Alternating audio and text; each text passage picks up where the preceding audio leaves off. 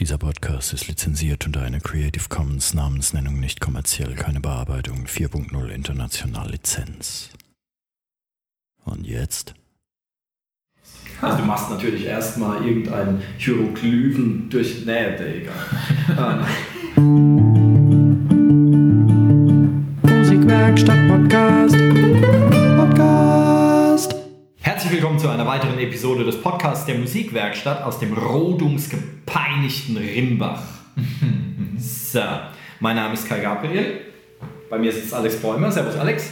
Hallo Kai, schönen guten Tag. Schön, dass ich wieder hier sein darf. Ja, in deinem eigenen Haus. Das ist Absolut. eine Freude. Ah, genau. Ähm, und ich muss dir sagen, ich bin besorgt. Alex, ich bin besorgt. Wieso? Kekse sind doch da. Weil, ja, Kekse sind da, das ist schon Getränke richtig. sind da. Ähm, Strom ist da. aber, Rekorder ist an. ja, ja, ja, ja. Aber ähm, draußen, es frühlingt ja, schon fast in erschreckendem Ausmaß frühlingt es da draußen. Mhm. Und äh, wenn man hier, hier Orten ähm, äh, äh, ein Spaziergängchen macht, zum Mhm. Beispiel, ne? und dann sieht man, es wird gerodet wie die Drecksau, alles wird abgeholzt, Mhm. ist unfassbar. Dann muss man es im Sommer nicht mehr gießen. Ganze Waldstücke, ganze kleine Wäldchen ja, werden komplett dem Erdboden gleich gemacht. Ich meine, ich habe von, von Forstwirtschaft ja keine Ahnung, vielleicht ist es alles nur äh, für das größere Wohl des Waldes oder sowas, aber ich glaube eher, das sind irgendwelche pseudo-ökologischen, jung-veganer Familien, die da ihr komisches Haus hinbauen wollen, damit Oder sie dann ihr.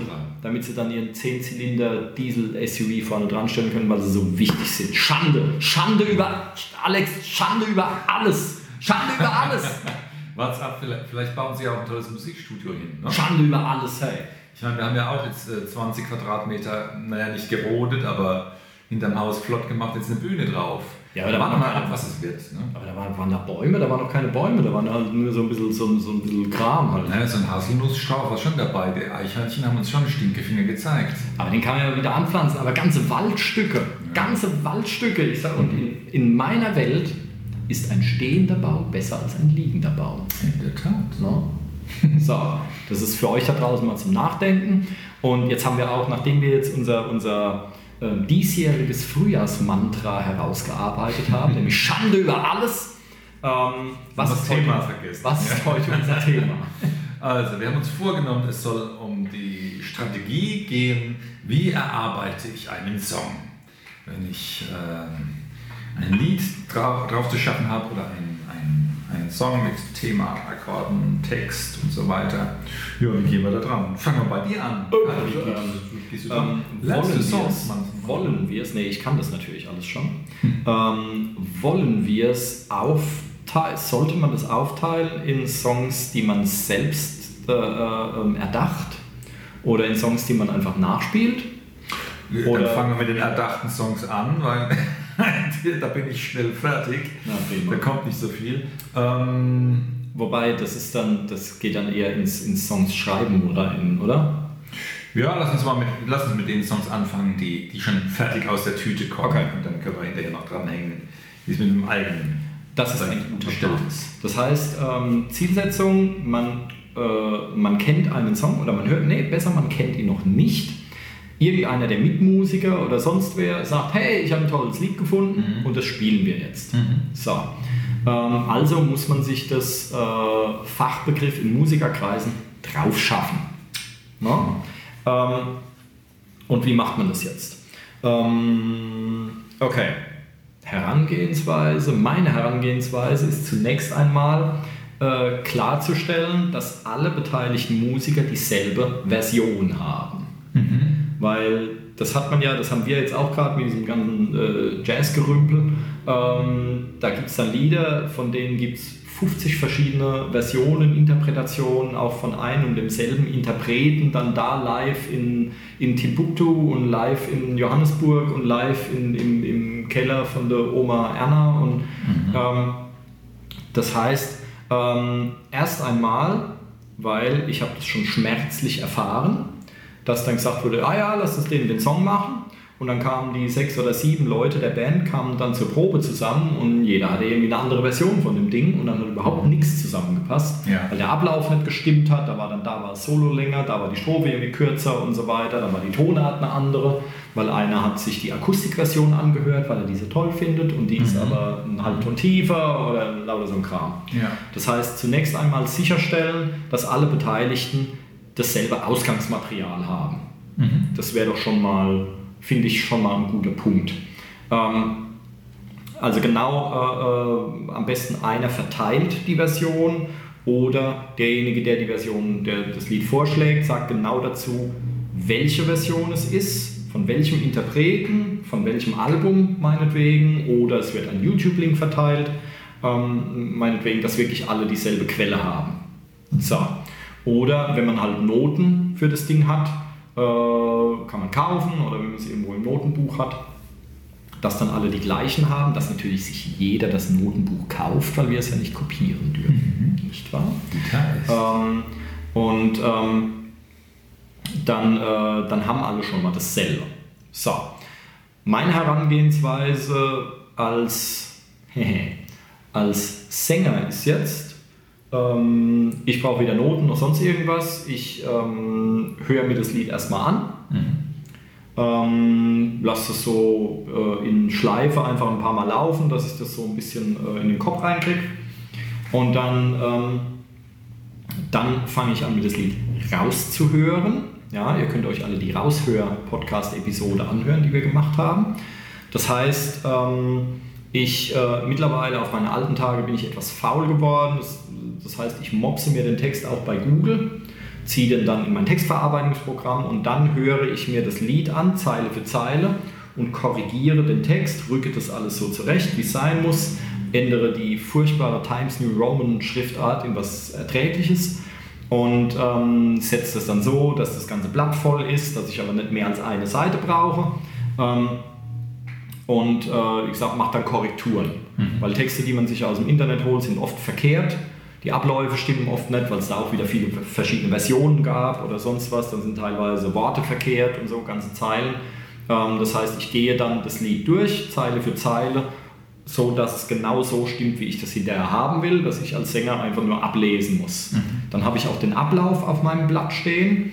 Ähm, das heißt, ich mache da keine Wiederholungskrams oder sonst was, sondern da steht dann wirklich die, die Strophe 1, Strophe 2, Refrain, Strophe, dann nochmal der Refrain und so weiter, dann äh, eventuell noch Solo, dann nochmal äh, Refrain, ähm, dass ich genau den Ablauf schwarz auf weiß vor mir habe. Falls es nämlich zu Diskussionen kommt, ja Moment, da wird der Refrain aber zweimal gespielt und da ist das und so weiter, ähm, habe ich das genau schwarz auf weiß vor mir und dann äh, kommt man auch nicht durcheinander.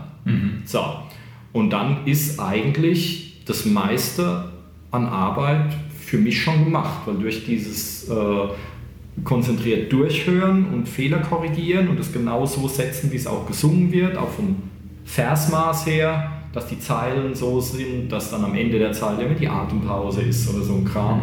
Ähm, was es mir halt ein bisschen erleichtert. Äh, wenn ich das gemacht habe, dann kann ich die Hälfte vom Text schon auswendig und habe auf jeden Fall die Melodie schon drauf. Einfach weil ich mich mit dem Ding beschäftigt habe. Ähm, und dann äh, mittlerweile eigentlich nur noch auf dem Weg zur Probe ähm, höre ich mir es dann im Auto eins, zwei, dreimal an und singe das einfach mit. Probiere das so ein bisschen rum und dann bin ich eigentlich startklar. Ja. So, jetzt sag doch du mal deins, weil ich, ich spiele ja auch Gitarre und äh, Schlagzeug, das heißt, da kann ich dann eventuell noch was beisteuern. Aber jetzt bist erstmal du dran, nicht Fuderei. Ja, prinzipiell habe ich mich aber in, in einigen Details, die du so geschildert hast, auch wiedererkannt. Also ich bin auch ein Dokumentationsfan. Nicht zuletzt auch deswegen, das Auswendiglernen eines Songs bedingt ja auch, dass man die Gelegenheit hat, es oft genug machen zu können und äh, zu wiederholen, dass ich vieles automatisieren kann, dass man sich was merken kann. Und wenn man einen Song startet in einem Ensemble oder in einer Situation, ist gar nicht gesagt, dass das dann auch so weit kommen wird, sondern es kann bei mir auch, das, ist eher so sein, dass man für, für eine Gruppe was, was schreibt und die trifft sich nur einmal im Monat, jetzt wie, wie hier das Ad-Hoc-Ensemble oder so, oder man macht einen Gig mit einem Kollegen und es, es ist eigentlich offen, ob man jemals das Repertoire dann so auswendig spielen kann. Das heißt, wenn ich es in einem Dreivierteljahr aus der Kiste ziehen würde und vom Blatt spielen wollte, arbeite ich mir das auch so durch, dass ich es hm, schon mal gut äh, dokumentiert habe. Idealerweise ist es so, wie du sagst, der, der Ablauf muss strukturiert sein und wenn es nicht nur der Melodietext ist, sondern vielleicht die Melodie zur Orientierung, die Begleitung mit, äh, mit Kicks, mit Einwürfen, mit ähm, Fills für, für, für Ergänzungsmelodien oder so, dann kommt da ganz schön was zusammen. Das heißt, als äh, Instrumentalmusiker wird man wahrscheinlich den Ablauf des Stücks mit Sprungmarken äh, versehen, mit mhm. Wiederholungsblöcken, Haus 1, Haus 2 Wiederholungen. Es kommt dann zu einem Kommando wie da, da Capo, nochmal von vorne, oder Dal Segno und, und danach, ob mit oder ohne Wiederholung, springen in den Kopf und dann muss der Kopf äh, klar sein. Und das wird alles bunt gemalt, dass man es, wenn man es dann vielleicht nie mehr anguckt vor dem nächsten Einsatz, dass man es möglichst flüssig vor sich haben kann. Idealerweise hat man es dann irgendwann mal in der Birne. Das heißt, die Schritte so sorgfältig durchzugehen, zu dokumentieren, ist, wie du sagst, auch schon mal ein erster Ansatz, um es dann äh, lernen zu können. Hm. Ähm, ich als Gitarrist habe natürlich oft mit Begleitungen schwerpunktmäßig zu tun. Ähm, die äh, Akkordfolgen sind, es ist sehr unterschiedlich. Wenn es eher so in einem tonartbezogenen Kontext ist, Pop-Songs sind das ja meist sowieso, dann äh, gibt es Schwerpunktakkorde, die eine gewisse Spannung haben, wo ich mir Eckpunkte merken kann. Da ist jetzt zum Beispiel ein Septimakkord, der klingt besonders scharf und dann löst es wieder auf in einen Wohlklangakkord. Solche Dinge helfen, mhm. äh, natürlich Akkordformen zu, äh, drauf zu schaffen. Und ähm, wenn man das äh, wenn man eher am Anfang ist, lohnt es sich vielleicht mit Absicht nach Songs zu gucken, die äh, solche Klischee-Folgen, so, so, sogenannte Turnarounds äh, äh, in sich birgen. Ähm, das ist dann zum Beispiel, ähm, aber ich will gar nicht so viel in die Harmonielehre einsteigen. Wenn, wenn man jetzt eine Akkordfolge hat, die ähm, auf einen Grundtonort bezogen werden kann, ähm, zum Beispiel so ein Und dann ist das, ohne dass ich das jetzt gesungen, gesungen hätte, weil wir wollen ja keine GEMA zahlen, zum Beispiel in Songs wie uh, Always Look at the Bright Side of Life uh, zu, zu, finden und in tausend anderen Liedern auch. Und wenn ich mir dann ein A-Moll 7, äh, D-Moll 7, G7, C-Dur drauf schaffe und das in allen Tonlagen tue, weiß ich schon mal, ich habe einen Haufen Material schon mal zur Verfügung. Diese Module kehren wieder. Also wer sehr strukturiert rangehen wollte, weil er eine faule Sau ist im Auswendiglernen, hätte da vielleicht eine Chance dazu, um das, das äh, zielgerichtet zu tun. Äh, ansonsten geht es natürlich auch um die Melodie. Äh, wenn man die sich drauf schaffen würde, oder da entlarve ich mich sehr oft als naja, Instrumentalist, der ich bin, als Gitarrenfummler, der dann in, in Lagen und Griffbildern denkt. Mhm. Das ist schon so. Ähm, und äh, wenn, wenn es, äh, wir, wir hatten, kürzliches Beispiel war, war wir hatten äh, Sir Duke von, von ähm, Stevie Wonder äh, drauf geschafft. Ich singe es jetzt nicht an, ihr kennt es. Und das Intro und das Interlude ist dann schon mal zackig und auf den ersten Blick vielleicht etwas äh, pfiffig, wild und es ist aber zum Beispiel eine Moll-Pentatonik-Skala mit einer Blue Note drin mhm. und, und nicht mehr. Und wenn man sich dessen bewusst wird und die Zusammenhänge kennt, hilft es.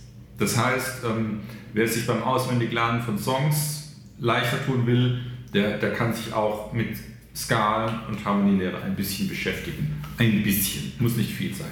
Wer da keinen Bock drauf hat, der wird wahrscheinlich instrumentenbezogen ähm, eher vorgehen und das ist ähm, alles in Ordnung. Da ja klar, je mehr, ähm, je mehr, du in der Hinsicht weißt, desto mehr erkennst du halt Wiederholungen. Mhm. Ja. Ja, also es ist oft so, dass ich, wenn, ähm, meistens so, wenn, ähm, wenn Schüler irgendwelche Songs mitbringen, die sie gerne machen würden, ähm, dass ich mir als faule Socke die Songs teilweise gar nicht mal komplett durchhören muss. Also ich kann davon ausgehen, wenn ein Schüler, ähm, der jetzt jünger ist als ich selbst, irgendein Lied mitbringt, das ich es nicht kennen werde, da ich nie Radio höre und so, also alles, was aktuell und super bekannt ist, kenne ich nicht, unter ziemlicher Garantie. Ähm, das heißt, die bringen dann Lieder mit. Und das Coole ist, ich muss mir die noch nicht mal komplett anhören. Ich höre irgendwie so die erste halbe, dreiviertel Minute und weiß eigentlich schon, wie das ganze Lied wird. Ja. Und es ist sehr, sehr selten, dass ich da tatsächlich überrascht werde.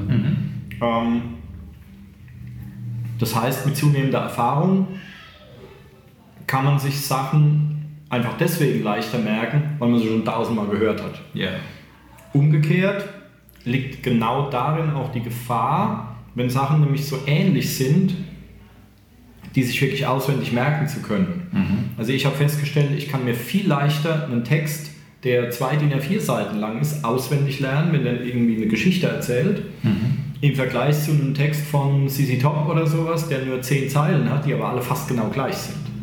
Und der Song ist genau gleichförmig oder so. Also ich habe es viel leichter bei, bei Jazz zum Beispiel, wo dann Akkordwechsel drin sind und Melodiesprünge und so weiter. Das kann ich mir viel leichter auswendig merken, als wenn jetzt irgendeine so eine Rocknummer, die von Anfang bis zum Ende, wo sich eigentlich kaum was ändert. Oder immer so Wechsel gleich mehr oder weniger willkürlich sind. Ja, weil da, ähm, das sind dann, ähm, ähm, ich habe jetzt kein Beispiel, aber es gab einen, einen Song von CC Top, den ich irgendwann mal in einer Coverband gemacht habe. Und das Ding hatte immer pro Strophe eine zwei Zeilen Text.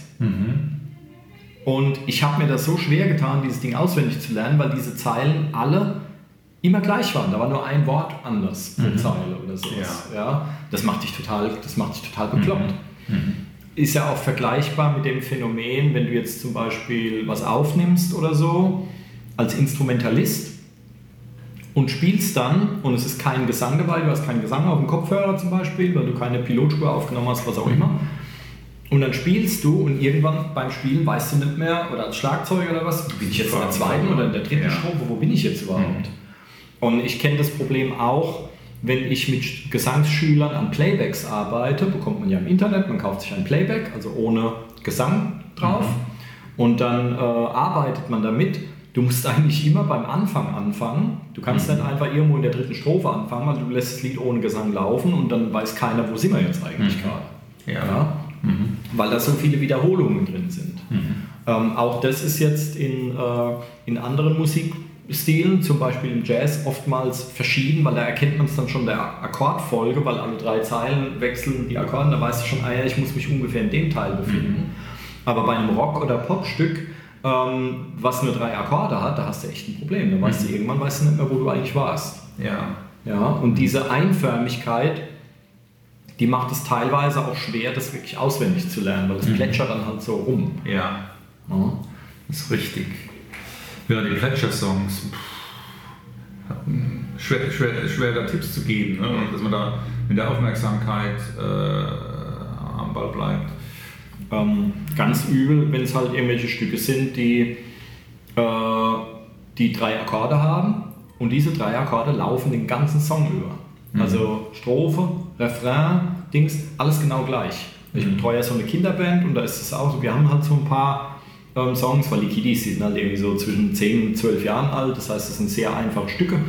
Ähm, aber alles so aus dem Rock-Pop-Bereich. Und da sind halt welche dabei, da läuft das ganze Stück über, laufen dieselben drei Akkorde im selben, in derselben Abfolge, die ganze Zeit immer gleich. Und ähm, dann ist es ganz schön schwer zu wissen, wo ist man jetzt eigentlich. Ähm, ich meine, ich als Sänger habe es da etwas einfacher, ich orientiere mich am Gesang. Den Tipp gebe ich auch meinen Schlagzeugschülern zum Beispiel, weil die trommeln dann immer boom, tschak, boom, tschak, boom, tschak und wissen nicht, ja, wann muss ich jetzt in den Refrain wechseln. Ja? Und dann gebe ich denen immer den Tipp, orientiere dich am Gesang. Weil der Gesang ändert sich halt ein bisschen. Man kann sich dann die letzte Zeile merken von mir aus und dann weiß man, ah, jetzt kommt der Refrain von mir Die aus. Takte zählen lassen ist nicht so clever, Ähm. weil sie das noch nicht so diszipliniert können. Ja, da, da, da muss ich mich schon äh, bemühen, Mhm. dass ich das diszipliniert kann, aber als Sänger brauche ich es ja nicht, weil ich bin eh gewohnt, dass ich mich am Gesang orientiere, sowieso. Ja, okay. Ja, das heißt, Mhm. auch wenn ich mir als Gitarrist einen Song raushören würde, höre ich mir automatisch den Gesang mit raus, Mhm. weil das für mich halt einfach ein wichtiger Punkt ist, an dem ich mich orientieren kann. Ja. Ja, finde ich allgemein einen guten Tipp für, für jeden Instrumentalisten, ähm, weil wenn du den Song äh, jetzt nicht bei einer Aufnahme, sondern, sondern live spielen willst mit jemandem, der das Ding singt, Sänger können ja auch mal Fehler machen, Mhm. kommt selten vor. Ne? Sänger machen ja eig- eigentlich so gut wie... Stellen wir uns einen äh, Sänger vor, der tatsächlich mal einen Fehler macht. Mhm. Ne? Ähm, und dann fängt er zu früh mit der Strophe an. Und wenn du da nicht drauf reagierst, wenn du das nicht kapierst, weil du Mhm. äh, dir, dich mit dem Gesang gar nicht beschäftigt hast, ähm, Das ist ein Kampf. dann wird es peinlich. Mhm. Weil dann, wenn er zu früh mit der Strophe anfängt, dann geht er vermutlich auch zu früh in den Refrain. Mhm. Und dann, wenn die Band dann nicht mitzieht, dann klingt es halt peinlich. Mhm. Ich meine, natürlich, es gibt dann die, die Musiker, die dann sagen, nix, der Sänger ist selber schuld, wenn er so einen Blödsinn macht und Mhm. lassen den dann auflaufen, ähm, ohne zu merken, dass sie natürlich damit selber auflaufen, weil fürs Publikum ist dann die ganze Band scheiße. Nur das Team kommt ans Ganz genau. Mhm. Die ganze Band ist dann scheiße. Insofern jemanden auflaufen lassen ist immer, nee, das ist nichts. Ähm, also muss ich eh auf den Gesang reagieren, der nun mal, ob nun gewollt oder nicht, die Hauptrolle hat. Ja. Ja? Sobald jemand singt, hat der die Hauptrolle, auch wenn er das gar nicht will. Ähm, insofern müssen die Musiker auf ihn reagieren, also muss ich auch merken, wenn da jetzt was anders ist. Ja. Ja, ähm, oder der Sänger improvisiert was, singt an irgendeiner Stelle den Text ein bisschen anders, als ich es gewohnt bin und dann muss ich das aber auch kapieren können, damit ich nicht denke, ah, jetzt sind wir woanders oder so. Ja. Ähm, das heißt, ich würde jedem da draußen empfehlen, egal welchen Instrumentes ihr ähm, ähm, mächtig seid, befähigt seid, wie auch immer, ähm, hört euch, wenn Gesang drin ist natürlich im Stück, hört auch mal auf den Gesang und orientiert euch daran. Oder druckt euch den Text aus und schreibt die Akkorde über den Text drüber oder sowas, dass ihr wisst, wo ihr euch im Song befindet. ist eine ganz gute Richtschnur. Ähm, genau. Letztlich ist auch jede andere Spielsituation dann eine neue Herausforderung und eine Variante, die die es auszutüfteln lohnt. Also wenn, wenn du jetzt sagst, gut, der, der Sänger ist derjenige, an dem ich mich orientiere, wäre es natürlich auch eine super Sache, wenn ihr ähm, das Stück mit einem Play-Along übt oder eine, oder ein Band in der Box oder was auch immer Programm, was ihr am Computer einklappern könnt, die Form des Stückes nachstellt, um es da mit einem Basisstandardrhythmus mal da durchzuspielen. Es fühlt sich anders an und ihr ähm, findet dann einige erwartete Klischee-Töne oder, oder Sounds, die ihr halt ähm, gewohnt seid, nicht und sollt da trotzdem die Spur halten. Das macht das Ganze wahrscheinlich schon robust. Mhm. Was mir jetzt noch einfällt in Bezug auf technische Vorbereitung wäre, ähm, es lohnt sich auch einen Song äh, in verschiedene Tonarten zu transponieren, dass man, weil das ja auch ein äh, praxisrelevantes Thema ist, ne? wenn du sagst, wir machen jetzt Fuchs, du hast die Gans gestohlen und sagst, oh, das ist aber gebrummelt bei mir, jetzt äh, spiel das mal, dass ich es höher singen kann. Ne? Dann muss ich meine zwei, drei Akkorde entsprechend in eine andere Tonart wuppen. Wäre nicht verkehrt, wenn man das mal geübt hat. Das macht es natürlich ein bisschen erstmal anstrengend, aber ähm, da, da kriegt ihr sehr schnell eine, eine super Routine.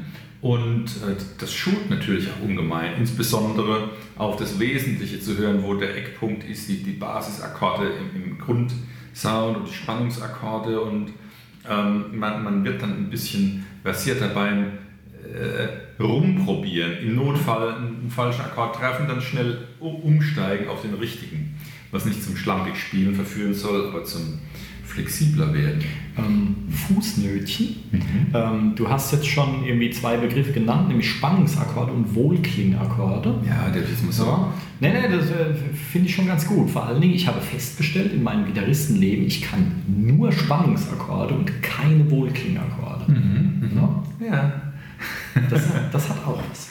Ähm, Ich hatte mal, ich hatte mal ein Jazz-Interview, ah, e ewig altes Ding, Fernsehbrocken mal gesehen. Ich glaube, es war der Jerry Mulligan. Der hat äh, gesagt, ähm, weil, er gefragt wurde vom Reporter, wie, lernen Sie Ihre Songs? Sagt er, ach, ich, ich, gucke einfach, wo so diese, die, er hat sie nicht so genannt, aber die dominant Akkorde, die scharf klingenden Akkorde sind, die merke ich mir und dann plump formuliert, so sinngemäß, und dann weiß ich, wo ich äh, schräg ansetzen, spielen kann. Und dann, ja, also er hat eigentlich so im, im zwischen den Wohlklang und, und Nicht-Wohlklangakkorden sortiert. Das war für ihn mal das Wichtigste und der Rest ergibt sich dann schon. Mhm. Ich habe es so ein bisschen ja, das ist dann, interpretiert, das, ist halt, so etwa war, das hat mir gut gefallen und letztlich ist das auch gut so, was für stabile Musik, ähm, die, die so einen harmonisch, äh, harmonischen Rahmen verfolgen, zutrifft. Es gibt aber natürlich auch äh, Pop-Songs, die so da, dahin plätschern, die, die aus meinem Gefühl dann mehr oder weniger willkürliche Akkordwechsel haben, ohne starken Ausdruck äh, soll nicht wertend gemeint sein, aber ohne Spannung und das ist so gewünscht und das macht es dann ein bisschen schwieriger. Also klar, wir, wir können nicht jede Musik über einen Kamm scheren, aber wäre, wäre cool, wenn man sich mit äh, äh den Akkordformen und dem Sound an sich beschäftigt. Du darfst ruhig werden. Du darfst werden, mhm. erinnere dich an unser Frühjahrsmantra, Schande über alles. ähm, ja, wenn etwas scheiße ist, dann darfst du das ruhig sagen. Ja, alles hat seine ähm, Berechtigung. Ja. ja. Also die, ähm, äh, was wollte ich jetzt sagen? Ja. Also es hängt auf jeden Fall mit dem, äh, mit dem Erfahrungslevel zusammen, mhm. wie schnell man irgendwas in die Birne reinkriegt. Ähm, und äh, die Idee mit dem Transponieren üben, die ist schon mal ganz hervorragend, weil mhm. da sieht man nämlich wieder, wenn man mit äh, Gesangsmenschen zusammenspielt, dann wird der Wunsch kommen, was zu transponieren, garantiert. Ähm, ähm, ja, was einfach daran liegt, ähm, jedes Instrument hat eben eine festgelegte, wie man es nennen, Reichweite, Range oder sowas. Du hast den tiefsten Ton, du hast den höchsten Ton. Wenn du einen äh, Bösendorfer Imperialflügel dein eigen nennst, dann hast mhm. du den tiefsten Ton, den es überhaupt gibt und hast irgendwie dann ganz hoch irgendwie Piepsekram. Ähm, dann kannst du so ziemlich alles spielen. Mhm. Aber wenn du jetzt äh, ein anderes, eine Blockflöte hast, dann hast du da, was weiß ich, zwei Oktaven drauf oder so. Ja. Wenn du irgend so eine, äh, ähm, keine Ahnung, ja, irgendein kleineres äh, äh Flötending, so ein irisches äh, äh Dings. Ja, zum Beispiel. Ich weiß nicht, was die für einen Bereich hat, aber er ist kleiner, glaube ich. Ne? Ich hätte jetzt eher gesagt, die ist fast größer. Echt? Also ich aber eine Blockflöte egal. Zwei dann, nehmen wir, dann nehmen wir die von dir gerne viel zitierte äh, tibetanische Nasenflöte. Die ist natürlich. Die hat, glaube ich, nur zwei Töne oder sowas. Ne? Mindestens. Das linke und das rechte Nasenloch. ähm, so. Und ähm, ja, also die, ähm, die Instrumentalisten denken dann immer, ja, das ist ja kein Problem und so weiter. Und der Sänger kann es ja singen, wo äh, es hingehört. Da muss er halt mehr üben oder muss sich mehr anstrengen. Und das ist natürlich völliger Dreck. Ähm, jede Stimme hat ihren Bereich. Mhm. So. Es gibt, äh, das hat was damit zu tun mit Geschlecht und Körpergröße, Größe des Kehlkopfs und Gewicht und was weiß der Teufel was, die Länge der Stimmlippen und so ein Kram. Und da ist dann äh, meine, meine Range der Stimme. Ja, bei dem einen ist sie größer, bei dem anderen ist sie kleiner, da hat man dann ein bisschen Glück oder Pech gehabt. Mhm. Aber jeder Sänger hat so seine, seine Wohlfühllage, in der er sich bewegt. nutzbarer Bereich ist weiß ich nicht, ja, gut nutzbarer Bereich, sagen wir mal anderthalb Oktaven, mhm. was ja auch reicht. Das heißt, da kommt natürlich noch das zu, was man irgendwie brummeln und was man quieken kann oder sowas. Ähm, ähm, ich habe das jetzt nie wirklich gemessen, ich komme glaube ich auf dreieinhalb Oktaven oder sowas, mhm. ähm, was du aber natürlich eigentlich in keinem Song brauchst. Also du kommst mit anderthalb Oktaven, was ich vorhin meinte, kommst du eigentlich mit allen Songs irgendwie hin. Aber ein Halbton oder ein Ganzton höher oder tiefer macht für einen Sänger einen gewaltigen Unterschied. Mhm. Das kann sehr viel einfacher werden, ähm, wenn es auf einmal ein Halbton tiefer ist nur. Mhm. Weswegen viele Bands zum Beispiel ihre ganzen Seiteninstrumente einen Halbton tiefer stimmen. Da sind dann die Gitarren einfach auf S gestimmt, komplett. Mhm. Ja, und der Bass auch. Ähm, das ist auch der Grund, warum ich für mein Akustikduo mir eine ähm, ich weiß gar nicht, ob es eine Baritonklampfe ist, ist egal, aber die hat eine längere Mensur und ist ein Ganzton tiefer, da ist alles auf D ähm, gestimmt, einfach weil es einfacher in Anführungszeichen zu singen ist. Das heißt nicht, dass ich eine faule Socke bin, Hm, Was ich natürlich trotzdem bin. den Preis aber zahlen, das dass ist nicht- Gitarre spielen. aber das das Ding muss ja erstmal spielen. Ja, aber das ist nicht der Grund. Ja, die ist heftig zu spielen, Mhm. stimmt, in tiefen Lagen. Ja. Aber der Grund ist nicht, um, um den Sänger eine Freude zu machen, sondern ähm, man sollte den Song immer so spielen, in der Lage, in der die Stimme am besten klingt. Das heißt, wenn der Sänger jetzt außerhalb seiner, äh, seiner Bestklinglage sich abquält, dann klingt es auch nicht so gut. Das kann manchmal erwünscht sein, ja, wenn ich will, wenn ich halt will, dass es gequält klingt, dass der sich irgendwo oben was abkneift oder sowas, ähm, dann ist es so gewollt, meinetwegen.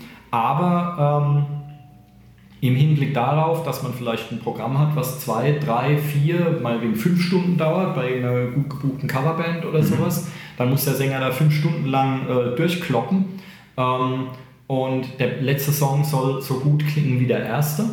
Ähm, und ja, also es ist eine Frage des Klangs und es schadet halt auch wieder der kompletten Gruppe, wenn man den Song nicht so setzt, dass die Stimme da am besten klingt. Ja.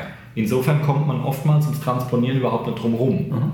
Deswegen sollte man das auch üben und ich rate jedem Sänger da draußen, wenn ihr in eine Band reinkommt, in eine Gruppe reinkommt und die geben euch irgendwelche Stücke und ihr sagt, äh, ja, das ist zu hoch, das müsste man transponieren und dann sagt irgendeiner aus der Band, das geht nicht oder das machen wir nicht, dann dreht euch um und lauft so schnell ihr könnt. Ja, also ihr könnt vorher die auch alle in ihrem eigenen Blut ersäufen, aber dann dreht euch um und lauft so schnell ihr könnt, weil in so einer Band will man als Sänger nicht sein. Das tut der Stimme nicht gut, ähm, das tut dem gesamten Klima nicht gut, weil ja, so ist es nun mal. Ja. Ja, es geht ja auch darum, dass man die, die wenn man so eine Feature-Nummer hat, sei es der Sänger, der, der dann auch glänzen möchte in gewisser Weise mit seinen Möglichkeiten. Und wenn es dann daran scheitert, dass der um die Tonart eben nicht vernünftig bedient werden kann, ist das halt ein Mordshandicap. Und Ja, klar. ist das Das, äh, das schadet, das hatten wir vorhin, das schadet eben, das schadet der ganzen Band. Mhm. Wenn der Gesang in der Hinsicht nicht gut klingt, dann schadet es der ganzen Band. Ja. Und ähm, die, äh, es gibt halt, das hat überhaupt nichts mit Ego oder sonst was. Natürlich, es gibt auch viele Sänger, die fahren dann ihren Ego-Film oder so, dann sollte die Band halt ihn im eigenen Blut ersäufen, sich umdrehen und so schnell laufen, wie sie können. Aber darum geht es gar nicht. Es geht darum, dass, am End, dass das Endergebnis, das Gesamtergebnis so gut klingt wie möglich. Ja, danach sollte man das ausrichten und wenn das eben in der Hinsicht ist die Stimme ein Instrument, die hat einen bestimmten Bereich und nach dem muss man sich halt orientieren. Oder an dem muss man sich orientieren, nach dem muss man sich richten. So wie andere Instrumente auch einen Bereich haben. Ja, und ich kann zu einem, äh, zu einem Gitarristen auch nicht sagen, spiel doch mal einen Ton, der gar nicht auf deinem Griffbrett drauf ist. Da ist halt unten ist irgendwann Feierabend, du kannst nicht einfach ein E noch eine Oktave tiefer spielen. Ja, weil da ist halt fertig. Und so ist es bei der Stimme halt auch. Ja. Und daran muss man sich halt, danach muss man sich richten. Ähm, und es kann teilweise auch dazu führen, dass man Songs gar nicht spielt, weil es ist halt so, dass nicht jeder Song in jeder Tonart einfach gut klingt. Also es kann sein, ich transponiere einen Song einen Halbton nach oben, der klingt einfach nicht mehr, der klingt dann irgendwie seltsam. Liegt vielleicht daran, dass man vorher viel mit Leerseiten gespielt hat, was jetzt nicht mehr geht oder so. Aber es ist teilweise so, dass ein Song in manchen Tonarten einfach nicht funktioniert. Das klingt dann irgendwie doof. Ja. Und dann, wenn alle Stricke reißen, muss man ihn halt weglassen. Man Ja. muss einen anderen spielen. Aha. Oder muss ihn halt irgendwie umbasteln, ummodeln, so dass es für die, die Band dann gut klingt. Ja. Ja, weil äh, mit der Einstellung, wir müssen unbedingt diesen Song spielen, äh, weil der jetzt gerade aktuell ist oder so, tut man sich keinen Gefallen, wenn der Song nicht auch wirklich geil klingt. Ja, also lieber weglassen. Ich habe früher immer gesagt, die, die gute von der schlechten Band äh, äh, ähm, ähm, entscheidet sich nicht dadurch, dass die, einen, dass die gute Band alles spielen kann, weil keine Band alles spielen kann, sondern die wissen halt, was bei ihnen gut klingt und das, was bei ihnen nicht gut klingt, das lassen sie halt weg. Und die schlechte Band, die spielt halt alles, auch die Sachen, die bei ihnen eben nicht gut klingen und dann, dann ist es eigentlich auch eine schlechte Band.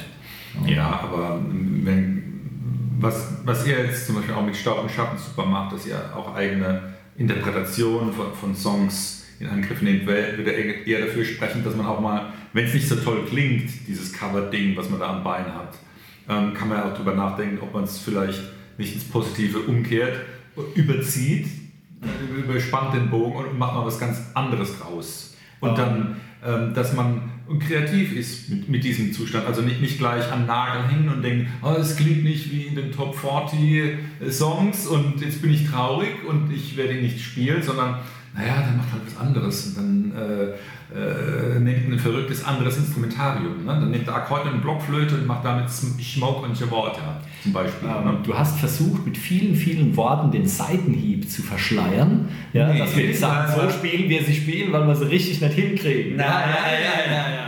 Das, ich hab's gemerkt. Ich habe es gemerkt. Ja, ja. Du kriegst, ähm, kriegst einen extra Keks. Nein, das, das, äh, ähm, gar keine mehr da. Das, ähm, ähm, der Grund, warum wir so ein komisches Instrumentarium haben, ist, ist pure und äh, äh blanke Faulheit. so, wir haben einfach keinen Bock, so einen Haufen Krempel mitzuschleppen und aufzubauen und abzubauen. Ähm, insofern so. Aber natürlich, es macht halt auch viel mehr Spaß, die Sachen ein bisschen umzubasteln. Mhm. Und äh, eins zu eins Kopien spielen, ugh, mhm. ja, ugh. Mhm. dann kann man sich auch die CD kaufen oder das im Radio anhören. Ja. Das ist einfach langweilig.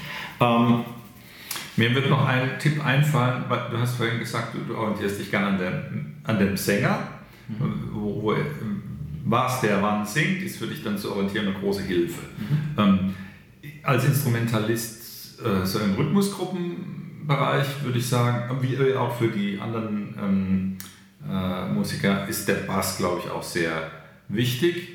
Nicht zuletzt deswegen, weil er als tiefsten Bezugston einfach äh, sehr prägnant ist und wichtig um, zur Orientierung und aus spieltechnischen Gründen. Also wenn das jetzt nicht, um, sagen wir mal, ähm, bei einem bei einer Rhythm and Blues Band würde ein Bassist ähm, eine durchgehende Linie spielen und, und, und, und ein Gitarrist auch äh, auf die Eins vielleicht schon einen Sound liefern wenn es nicht gerade so ein durchgängiges Muster ist, sondern sagen wir äh, ein Bossa Nova oder so, mhm. dann ist der Bassist derjenige, der auf die Eins spielt. Mhm. Das merke ich insbesondere dann, wenn ich, wenn ich als Gitarrist was Anstrengendes vom Blatt zu spielen habe und bin unsicher, habe ich ein ganzes Achtel oder Viertel Zeit und höre mir an, so, sofern der Bassist hoffentlich gut drauf ist und stabil, was der macht. Und dann kann ich gar nicht umfallen. Ähm, Schlussfolgerung zum Auswendiglernen, ähm, die Basslinie, es darf eine einfache Basslinie sein. Ähm, also für euren Blues müsst ihr nicht ein Dum, Dum, Dum, Dum, Dum, Dum, Dum, pfeift drauf. Ihr bleibt beim Blum, Basston und den singt er für jeden Akkord durch und damit hat dann die Form schon eingekreist. Und das ist auch ähm, ein Mechanismus, ihr habt dann eine Melodie für den Bass im Kopf. Mhm. Und das macht euren ganzen Konstrukt schon mal robuster im Verfolgen, beziehungsweise wenn ihr stolpert, wieder reinkommen? Ähm, ja, äh, Warnung.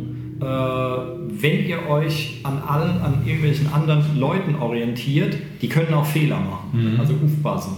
Mhm. Ähm, man muss den Song natürlich für sich schon gut genug drauf haben, dass man merkt, wenn der andere einen Fehler macht und nicht einfach voll hinterher rennt. Mhm. Ja? Ich möchte es mit einem, äh, mit einer mit einem Anekdötchen äh, begleiten. Wir sind irgendwann mal aus dem Urlaub, glaube ich, zurückgekommen mit zwei Autos mhm. und dann kamen wir durch ein, ein, eine Stadt irgendwo in Süddeutschland und da war Nebel, du hast die Hand vor Augen nicht gesehen. Mhm.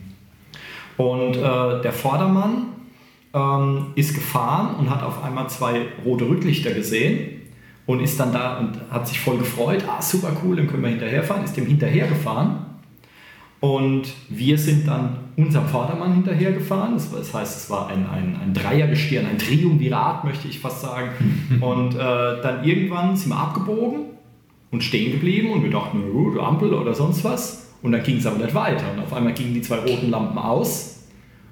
Und kurze Zeit später hat jemand an die Scheibe von unserem Vordermann geklopft weil wir waren mit auf den äh, stadteigenen Busparkplatz gefahren und der Busfahrer hat gefragt, wieso wir ihm die ganze Zeit hinterherfahren und wir standen dann halt irgendwo außerhalb äh, äh bei der, weiß ich nicht, wie, wie, man das nennt, halt bei, der, äh, bei den öffentlich-rechtlichen Nachtparkplätzen für den Bus. Ja. Instandhaltungsparkplatz. Das heißt, wenn eure Mitmusiker dann Murks spielen und ihr spielt hinterher, weil ihr es selbst nicht gebacken kriegt, dann habt ihr ein Problem. Also das ist keine Ausrede dafür, dass man selbst den Song nicht drauf schaffen muss, dass man denkt, naja, ich mache, was der Bassist macht und dann ist schon alles gut. Mhm. Ja, ähm, zumal der Bassist ja vielleicht auch äh, ein, ein, ein, äh, ihm der Schalk auf der Schulter sitzt und er weiß, äh, dass ihr euch den Song nie richtig drauf schafft. Also lässt er euch auflaufen und spielt halt einfach irgendwas anderes, um euch dann da in die Sackgasse zu treiben Mhm. oder sowas.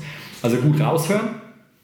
Aber ich wollte noch, äh, ähm, äh, bevor wir jetzt in die Irrungen und Wirrungen von Bandintrigen irgendwie reinkommen, ähm, äh, deswegen habe ich es vorhin aufgeteilt, wenn ich mir zum Beispiel als Gitarrist ein Lied drauf schaffe, ähm, dann ist zum Beispiel heutzutage YouTube eine sehr große Hilfe.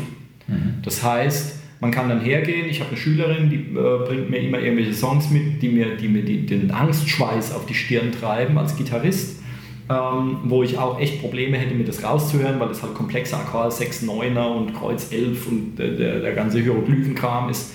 Ähm, dann kann man hergehen, kann bei YouTube einfach mal How to Play und dann den Songtitel und Interpreten eingeben und es ist erstaunlich, wie viele Sachen man da findet.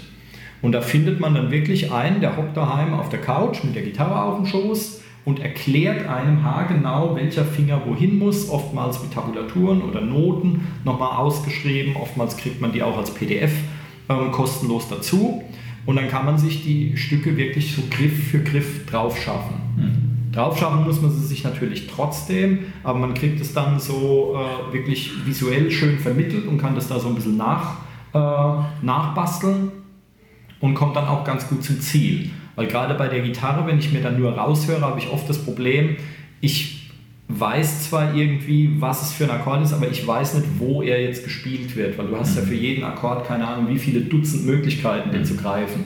Ja. Und dann ist es halt eine Hilfe, weil ich, wenn ich mir selbst was rausbastle, und dann ist es meistens so unökonomisch oder sowas, das ist ganz gruselig. Und dann sieht man dann, okay, der Profi würde so greifen, das macht die ganze Sache viel einfacher und die Seite, die brauche ich gar nicht greifen, weil die wird eh nicht angeschlagen und so. Und da kann ich mir da, äh, da kann ich mir da sehr gut behelfen. Ähm, ich weiß nicht, ob es sowas für Bass gibt, für Keyboard gibt es sowas teilweise auch. Habe ich auch schon oft gesehen, da sieht man dann eine Keyboard-Tastatur. Und da werden dann einfach die Tasten, die man braucht, die leuchten dann auf an der gewissen Stelle und dann werden die Noten so im, im Vorbeilaufen, vorbeiscrollen. Ähm, Schlagzeug ist schwierig, ähm, da so eine 1 zu 1 Anleitung zu finden. Man findet das bei Stücken, bei denen das Schlagzeug halt ganz phänomenal ist. Also man findet Rosanna von Toto zum Beispiel, dieser ganz legendäre äh, Halftime Shuffle Groove, den Jeff Porcaro damals äh, äh, gespielt hat. Da findet man tausende von YouTube-Videos, die einem das genau erklären. Aber jetzt irgend so ein Feldwald-Wiesenlied äh, ist beim Schlagzeug schwer. Aber als Schlagzeuger, wenn man die Stops und die Breaks an der richtigen Stelle macht und beim Refrain ein bisschen lauter draufhaut als in der Strophe, kommt man auch so durch. Und die meisten Mitmusiker, die allermeisten Mitmusiker werden gar nicht merken, wie nah man jetzt am Original ist. Also man kommt da, man kann sich da, kommt dann auch immer auf den eigenen Anspruch an, wie genau will ich mir das jetzt eigentlich drauf schaffen. Ja, und äh, spielt das für mich selbst überhaupt eine Rolle, ob ich die Hi-Hat an der Stelle jetzt mit dem Fuß oder mit der Hand spiele, meinetwegen, ähm, oder will ich einfach nur so eine Klangannäherung erreichen. Ja, ähm, und dann kommt man damit irgendwie einigermaßen hin. Aber für zumindest für Gitarristen ähm, und mittlerweile mit Sicherheit auch für Ukulele ist YouTube eine sehr, sehr große Hilfe. Ja, ähm, da, kann man sich, da kann man sich viele, viele schöne Ideen holen und Sachen auch wirklich eins zu eins zeigen lassen, weil es gibt halt auch Lieder, die will ich, da will ich mich jetzt kein halbes Jahr mit beschäftigen, weil ich sie nur mal kurz für den Unterricht brauche oder so. Oder ich hatte das schon bei so einem Musikertreffen, dass jemand vorher gefragt hat, ah, du spielst doch Gitarre, ich würde gerne das Lied singen, kannst du mich da begleiten? Und dann für einen Abend, ähm, ich versuche zwar das dann gut zu spielen, aber ich muss mir da jetzt nicht jeden noch so winziges Detail dann drauf schaffen. Und dafür ist es ganz gut, ähm, wenn man sich mit so einem YouTube-Video einfach mal behilft. Ja. Genau. Und wenn man es nur als Ausgangspunkt nimmt, weil wenn man, wenn man sich wirklich eine eigene Version aus dem Lied bastelt, dass man zwar ein Stück covert, aber es halt anders macht als im Original, dann ist es zumindest ein guter Startpunkt, wenn man sich erstmal das Original drauf schafft und von da aus dann äh, äh, Änderungen vornimmt, Mhm. anstatt gleich irgendwie was komplett anderes zu machen oder so, sondern dass man erstmal einen, einen Startpunkt hat. Mhm. Ne? Prima. So, fällt dir noch irgendwas ein? Nö. Gut, dann machen wir Schluss, oder? Dann vielen Ihr Dank habt wieder toll zugehört. Ja. Vielen Dank fürs Zuhören. Ne? Mhm. Und äh, vergesst das neue Mantra nicht. Sagt es euch jeden Tag von morgens bis abends so leise vor. Schande über alles. Mhm. Ähm, und bis zum nächsten Mal. Wir freuen uns auf euch. Unbedingt. Macht's, Macht's gut. gut. Tschüss. Tschüss. Schande über alles. Musikwerkstatt Podcast.